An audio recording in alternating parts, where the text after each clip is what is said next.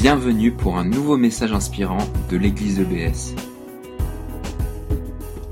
La question, qui est Jésus? Pour que des hommes le suivent depuis 2000 ans, donnent leur vie pour lui, en ce qu'on a chanté tout à l'heure, parce que la réponse qu'on donne à cette question, qui est-il, va déterminer énormément de choses. Et c'est une question que Jésus posait souvent aux gens, qui dites-vous que je suis? Alors on a entendu ici des réponses. Messie, Fils de Dieu. Les miracles, les paroles extraordinaires de Jésus posaient la même question. Qui est cet homme? Et nous, en tant que chrétiens, nous proclamons qu'il est l'incarnation de Dieu, du Dieu unique, du Créateur. C'est Dieu fait chair et os qui a marché parmi nous. Le Créateur lui-même. Et l'apôtre Jean, qui a écrit cet évangile, euh, qui a marché avec Jésus, c'est intéressant dans ce texte, il fait un parallèle très clair avec la Genèse. Genèse 1, au commencement Dieu, Jean 1, au commencement, celui qui est la parole de Dieu, qui était avec Dieu et qui était lui-même Dieu. Parallèle net entre le Créateur et la personne de Jésus qui sera révélé tout à l'heure. Créateur également. Et source de lumière. La première chose que Dieu crée, c'est la lumière. Et dans l'évangile de Jean, la première chose, c'est la lumière de Christ, la lumière de celui qui incarne Dieu, qui arrive sur la terre. Et Jean conclut, ah ça je vais garder pour tout à l'heure. Donc, on a aussi, on a mentionné des prophètes dans cette scène, entendu euh, celui que les prophètes ont annoncé. Parce que c'est vrai, le peuple juif avait eu des prophètes qui avaient annoncé la venue d'un homme unique qui réunirait trois fonctions. Roi suprême, prêtre parfait, ce qui était interdit par la loi, d'être à la fois prêtre et roi, et prophète qui parlerait directement de la part de Dieu. Un seul homme allait, allait réunir ces trois choses. Et au moment désigné, Dieu envoie Jésus celui qui est la parole, sa parole, l'expression de son être, venir habiter sur terre. Donc voilà comment Jean dit les choses. Personne n'a jamais vu Dieu, mais Dieu le Fils unique, qui vit dans l'intimité du Père, nous l'a révélé. Donc si tu veux savoir comment est Dieu, c'est simple, tu regardes Jésus. On peut dire que Jésus est le selfie de Dieu. Dieu s'est montré en Jésus. Donc, regarde Jésus, alors qu'il dort dans une barque au milieu d'une tempête, et puis il se réveille, et d'un seul mot, il calme, les vents et les vagues. Regarde Jésus qui touche les personnes intouchables, les lépreux, rejetés de toute la société, et tu vois le visage de Dieu. Regarde Jésus qui fustige l'hypocrisie religieuse des traits de vipères, les personnes qui s'érigent en, en experts religieux, mais qui n'aiment pas leur prochain et tu vois le visage de Dieu. Regarde Jésus qui sort en fouet, qui chasse des marchands du temple. C'est le visage de Dieu. Et bien sûr, regarde Jésus. Regarde Jésus dans toutes les circonstances. Il regarde un jeune homme riche droit dans les yeux, il lui dit de tout abandonner pour le suivre, et tu vois Dieu. Et voilà enfin, celui qui accepte de se laisser clouer sur une croix par un mot pour nous. Tu vois le visage de Dieu. Nous, qui selon la justice de Dieu, aurions pu être cloués par les commandements justes de Dieu sur une même croix. Et regarde Jésus qui sort du tombeau tôt un dimanche matin et qui apparaît d'abord à des femmes. Vous savez que le témoignage des femmes à l'époque était considéré comme irrécevable. Mais ce sont les premiers témoins. Dieu choisit ceux qui ne sont pas choisis par d'autres. Là, nous voyons le visage de Dieu. Donc Jésus qui honore ceux qui, n'ont pas d'honneur, qui relève les indigents, les souffrants, qui dénonce le mal, le péché, nous montre le visage de Dieu. Alors moi, pendant longtemps, je n'ai pas cru à l'histoire de l'incarnation. Je trouvais que bon, Jésus, c'était certainement un homme bon, un enseignant, euh, un prophète, mais c'était que qu'un homme. Et je trouvais que Dieu sous forme humaine, ça a trop de complications. parce que ça implique l'idée de la Trinité que je trouve un peu absurde et incompréhensible. Enfin, je trouvais. Comment est-ce que Dieu peut être à la fois un et trois? Je voyais clairement euh, que la Bible disait que Dieu est un, pas de problème. Mais comment est-ce qu'il peut être trois? Mais c'est vrai que de manière plus ou moins indirecte, il est dit que le Père est Dieu, que le Fils est Dieu, que l'Esprit est Dieu, mais le Fils, n'est pas le Père, le Père n'est pas l'Esprit, l'Esprit n'est pas le Fils, ni le Père, etc. Comment ça c'est possible? C'est contradictoire, me disais-je. Jusqu'au moment où j'ai vraiment fait une expérience, une, ce que je peux appeler une rencontre personnelle avec Dieu qui a bouleversé ma vie. J'ai cru à l'amour de Dieu en Jésus. Et tout d'un coup, les choses, mon regard a changé. Et avant tout, j'ai compris que Dieu allait toujours dépasser ma compréhension. Et que c'était normal de ne pas comprendre intellectuellement cette histoire de la Trinité. Parce que si moi, minuscule être humain, j'étais capable de saisir pleinement le mystère de Dieu, il ne serait plus Dieu. Il serait une création de mon esprit. J'ai un petit cerveau qui n'arrive même pas à comprendre la physique quantique. Je ne sais pas si vous avez essayé de comprendre la physique quantique ou... Euh, c'est compliqué. Hein. Alors, si je n'arrive pas à comprendre ça, comment est-ce que moi, je peux comprendre la vie interne de Dieu? Sonder le mystère de la personne de Dieu. Et puis j'ai lu des choses qui m'ont euh, un peu donné quelques idées euh, pour comprendre. Les théologiens comparent la Trinité parfois à nous-mêmes. J'ai un corps et j'ai un esprit. Je peux dissocier les deux, mais les deux sont moi. Mais je peux me projeter par l'imagination et la, mémoire en dehors de mon corps, tout en restant moi. Je suis quelque part en deux dimensions séparables, tout en restant uni.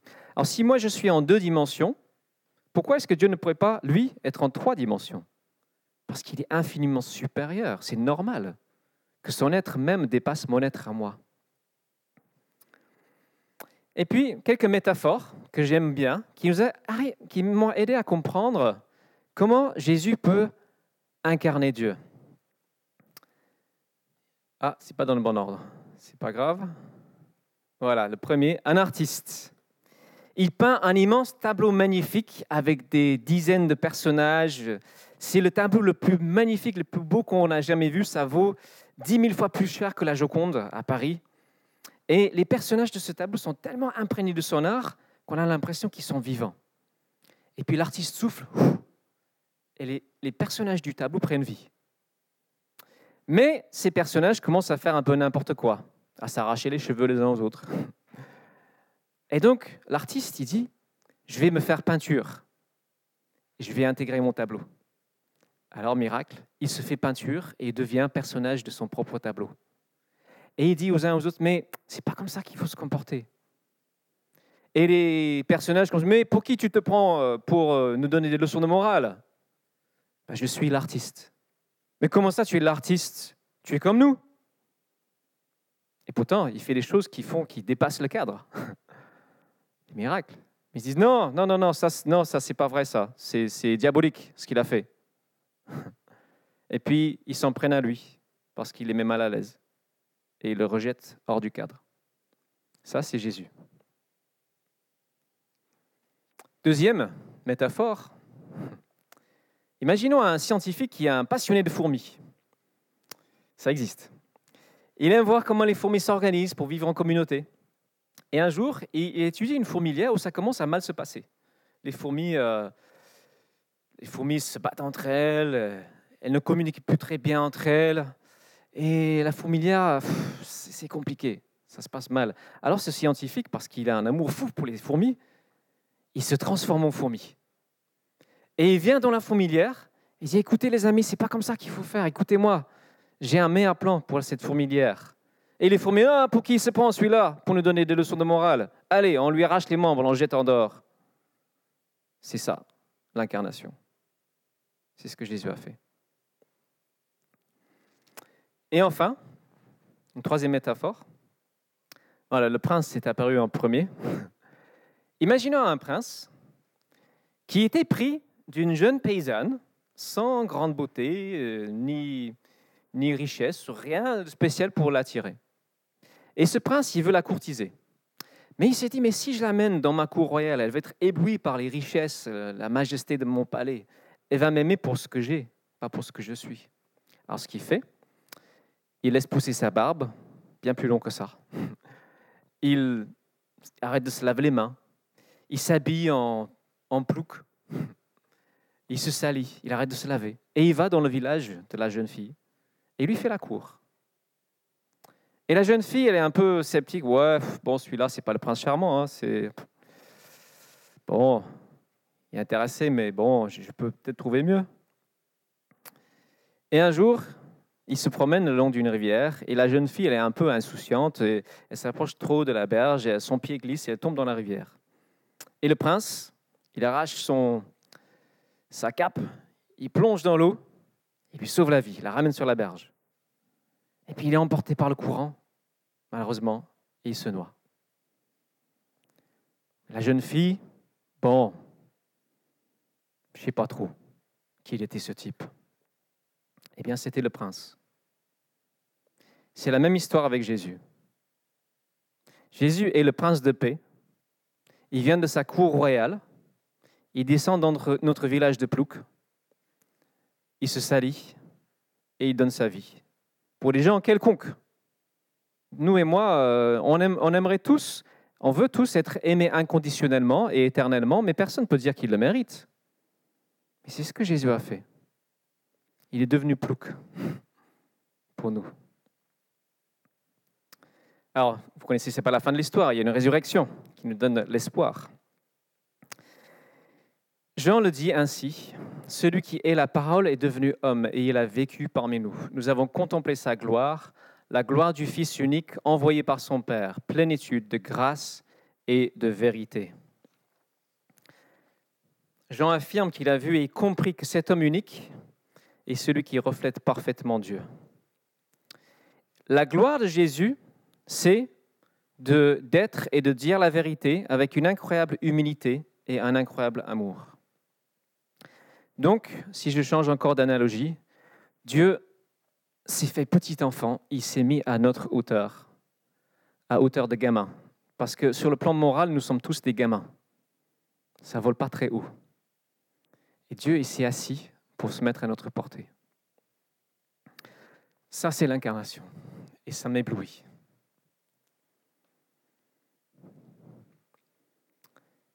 Dieu s'est humilié. Il a pris nos crachats de gamins,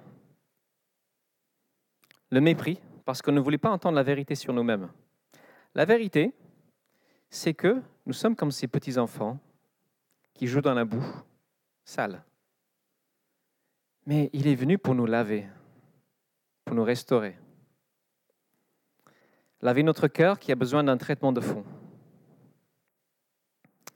Tous n'ont pas envie, d'entendre cette vérité. Hein. Il est venu chez lui et les siens ne l'ont pas accueilli. La plupart ont rejeté Jésus. Mais on a vu bien sûr certains disciples qui l'ont accueilli, qui ont compris qu'il est ce Messie. Certains pourtant, hein, c'était pas ça, c'est pas grave, ah oui, j'ai oublié quelque chose. Donc, euh, non, c'est bien ça. Il faut que je lise mes notes. Malgré le fait que Jean-Baptiste annonce quelqu'un qui existe avant lui, il y a ce rejet. Il annonce quelqu'un qu'il appelle le Seigneur. Préparez le chemin pour le Seigneur. Alors, il cite Ésaïe 40, verset 3. Si vous lisez Ésaïe 40 en hébreu, le mot pour Seigneur, c'est Yahweh c'est le Dieu Tout-Puissant, l'Éternel. Préparez le chemin pour le Dieu Tout-Puissant. Ça veut dire, attention les amis, Dieu arrive. Donc, ce Messie, celui promis par Dieu, c'est Dieu qui s'envoie parmi nous. Et ça montre à quel point vraiment Dieu nous aime. Vraiment Dieu nous aime. Comme un tendre Père. Et ça reste pour moi toujours un mystère, mais c'est un mystère lumineux, glorieux, merveilleux, incroyablement beau. Et ce texte interpelle, je trouve que ça nous interpelle et demande de réagir. Quel choix avons-nous face à Jésus? C'est le même que celui proposé par Jean, c'est l'accueillir, lui, sa lumière, la lumière aussi qu'il veut mettre sur notre vie, croire en lui, nous confier en lui, ou le rejeter par indifférence, manque d'intérêt, comme la plupart des hommes de son époque. Et ce choix-là va déterminer notre destin. Je le crois vraiment, notre éternité même. Parce que si c'est vrai, si Dieu est vraiment venu sur terre, on a intérêt à l'écouter. Qu'est-ce que ça implique? Quelles implications pratiques de cette histoire? Alors, je tire euh, trois applications pratiques. La première est toute simple, c'est si tu veux connaître Dieu, commence à suivre Jésus, comme ses premiers disciples. On a entendu ce, dernier verset, cette proclamation de Jésus lorsqu'il dit Je vous l'assure, vous verrez le ciel ouvert et les anges de Dieu monter et descendre entre ciel et terre par l'intermédiaire du Fils de l'homme. Alors, si vous voulez comprendre ce verset, il faut comprendre deux choses. Premièrement, le Fils de l'homme, c'est Jésus qui parle de lui-même. Dans les évangiles, il fait souvent ça. Et deuxièmement, c'est que Jésus fait allusion à un songe qu'a eu Jacob dans Genèse 28 à peu près, où Jacob voit une échelle, une sorte d'escalier entre le ciel et la terre. Des êtres célestes qui montent, qui descendent sur cette voie. Et Jésus dit, c'est moi qui suis cette échelle, cette passerelle entre ciel et terre. C'est moi qui peux te connecter vraiment à Dieu, au ciel, à l'éternité. Donc, si tu restes sur terre sans moi, tu vas manquer tout cela. Tu vas manquer tout ce que Dieu veut t'offrir pour l'éternité. Mais viens, suis-moi, et moi je te conduirai, conduirai jusqu'à ce paradis, jusqu'à dans la présence de Dieu, jusque dans l'éternité. Donc j'aimerais vous encourager, si vous ne savez pas encore, est-ce que je veux être disciple de Jésus, est-ce que je veux être chrétien, explorez, commencez à lire les évangiles, priez avec des gens, commencez à, essayer de, suivre cet homme-là. Explore la vérité des évangiles. Et en faisant ça, tu, vas participer à quelque chose qui, qui, est bien plus grand que toi. Tu vas entrer dans l'histoire de Dieu. La deuxième application, c'est si tu es déjà disciple de Jésus, la plupart de nous, euh, nous nous définissons comme euh, chrétiens, ça veut dire petit Christ, ça veut dire disciple de Jésus, c'est l'adoration. C'est tout simple, hein. comme j'ai dit, c'est émerveillant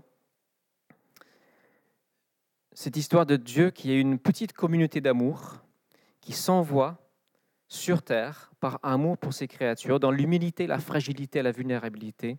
C'est vraiment un sujet d'émerveillement constant. Et on peut dire, Seigneur, merci, merci d'être venu jusqu'à nous. On peut voir cette parole sur nos lèvres tous les jours. Merci d'être venu. Que je puisse t'aimer plus, puisque je suis aimé. Tu es la preuve que je suis aimé. Et la troisième chose, et la plus pratique, alors c'est très général, vous allez me dire, si tu es disciple de Jésus, vis comme il a vécu. Facile à dire, moins facile à faire. Dieu a posé les pieds dans un monde de ténèbres. Il nous appelle à faire la même chose. Poser nos pieds dans des lieux de ténèbres. Dans le même évangile de Jean, Jésus dit qu'il est descendu du ciel, qu'il vient d'en haut. Au chapitre 3, il dit que si nous, nous sommes croyants en lui, l'Esprit est venu habiter en nous. Il dit, vous êtes nés d'en haut ou de nouveau. Ça peut se traduire des deux, manières. Vous êtes nés d'en haut. Vous comme moi, vous êtes quelque part d'en haut. Cet esprit nous élève. Cette naissance nouvelle nous élève un peu au-dessus de ce monde et de ses difficultés et de ses chagrins, etc., parce que nous avons une espérance certaine. La tentation, c'est de rester là au chaud et d'essayer de créer avant l'heure un petit paradis chrétien, rester entre nous et ne plus aller dans ce monde qui qu'on n'aime plus, parce qu'on a trouvé quelque chose de mieux. Mais ce n'est pas ce que Jésus a fait. Jésus a oublié ses prérogatives royales, il s'est dépouillé, dit euh, Philippiens, et il est descendu parmi nous. Manger comme nous, dormir comme nous, être piqué par des moustiques comme nous. Dieu nous demande de faire la même chose. Dans Jean 20, à la fin de l'évangile, il dit à ses disciples, Comme le Père m'a envoyé, moi aussi je vous envoie. Ça veut dire, de la même manière que je me suis fait petit et j'ai rejoint des gens qui n'avaient rien à faire de moi, faites de même. Soyez incarnés. Montrez le Père à ce monde. Je ne sais pas si vous avez remarqué, mais euh, quelle est la première chose que Jésus dit sur scène?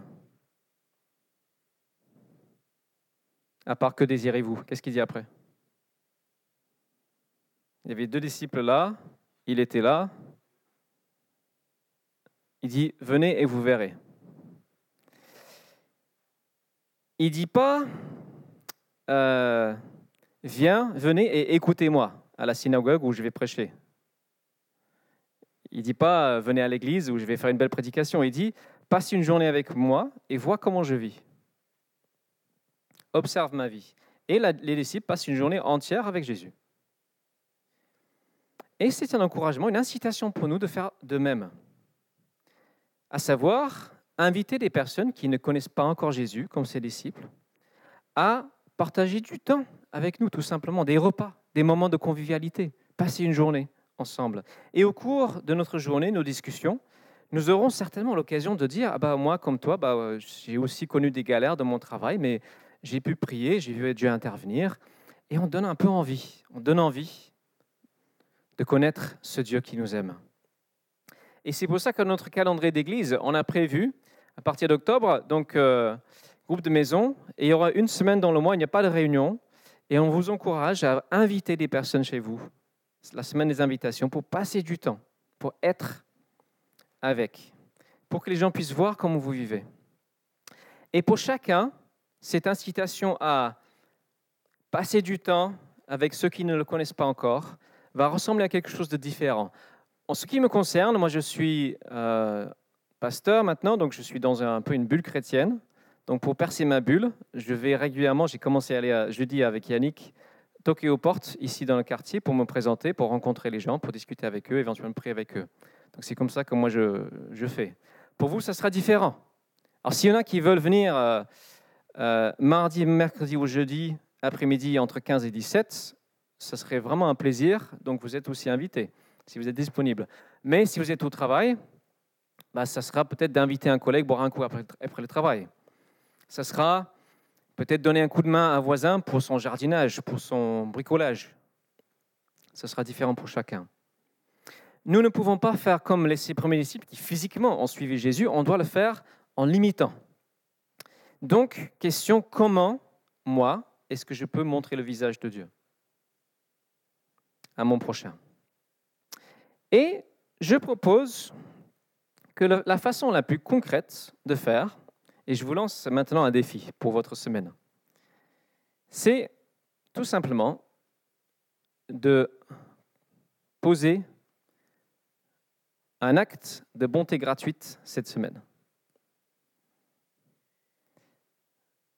envers une personne qui est loin de Dieu. Commençons par le plus simple. Alors peut-être que ça veut dire toquer chez vos voisins, offrir un cadeau. Peut-être que ce sera Tel collègue, vous savez que sa fille est malade, vous proposez de prier pour sa fille. Peut-être que ce sera apporter un gâteau au bureau sans raison. Et si les personnes... J'ai oublié quelque chose. Donc voilà, il s'agit de, trouver des personnes à bénir tout simplement. C'est la première manière d'aimer notre prochain. Donc je vous encourage à réfléchir, si vous êtes en couple, discutez-en. Comment est-ce que nous, on peut, euh, cette semaine, poser un acte de bonté gratuite. Sinon, entre amis, et priez que Dieu vous donne une idée ou une occasion. Peut-être quelqu'un qui est déjà favorablement disposé à votre égard. Et prenez l'initiative. Parce que comme Jésus, nous sommes envoyés. Ça veut dire qu'on ne reste pas dans notre confort. Ça veut dire qu'on va vers. Prenons l'initiative cette semaine. Par des actes d'amour simples, pas seulement par des paroles. Et si par bonheur, la personne te demande, mais pourquoi est-ce que tu fais ça? Là, tu as l'occasion de dire, bah, c'est parce que je suis chrétien et les chrétiens sont appelés à aimer leur prochain. Ou euh, je, crois en Jésus, euh, je crois que c'est bien de suivre Jésus en faisant ça. Alors, je, ne dirais pas forcément, bah, parce qu'on a un nouveau pasteur à l'église, il est un peu taré, il nous a demandé de faire ça. Mais bon, essayez de trouver une façon de connecter à Dieu. Et mon acte est inspiré de, de Dieu. Et peut-être que la personne sera intéressée. Ah bon, parle-moi un peu plus. euh, Et à ce moment-là, pourquoi pas, vous sortiez, sortez votre Bible. Ah, on est en train de lire l'évangile de Jean. Est-ce que tu veux lire avec moi un chapitre dis-moi ce que tu en penses? Et de lire avec quelqu'un la parole de Dieu. Moi, je l'ai fait pas mal euh, à oui, avec quelqu'un qui est très bouddhiste, mais très intéressé par, l'évangile.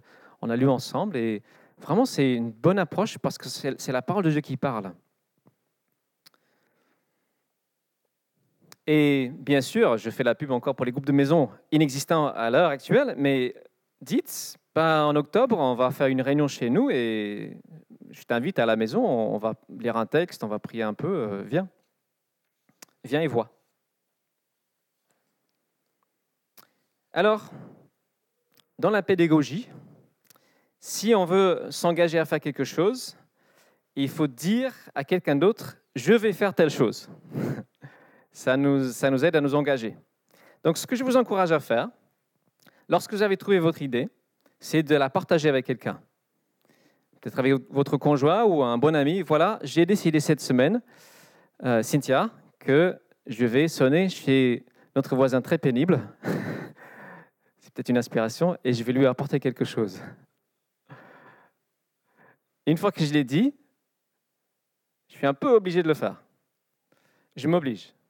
Et ensuite, quand je l'ai fait, je dis Tiens, Cynthia, j'ai sonné chez euh, le voisin. En fait, ça s'est un peu mal passé. Il était méfiant, mais bon, finalement, je lui ai donné une carte de bienvenue, je sais pas. hein.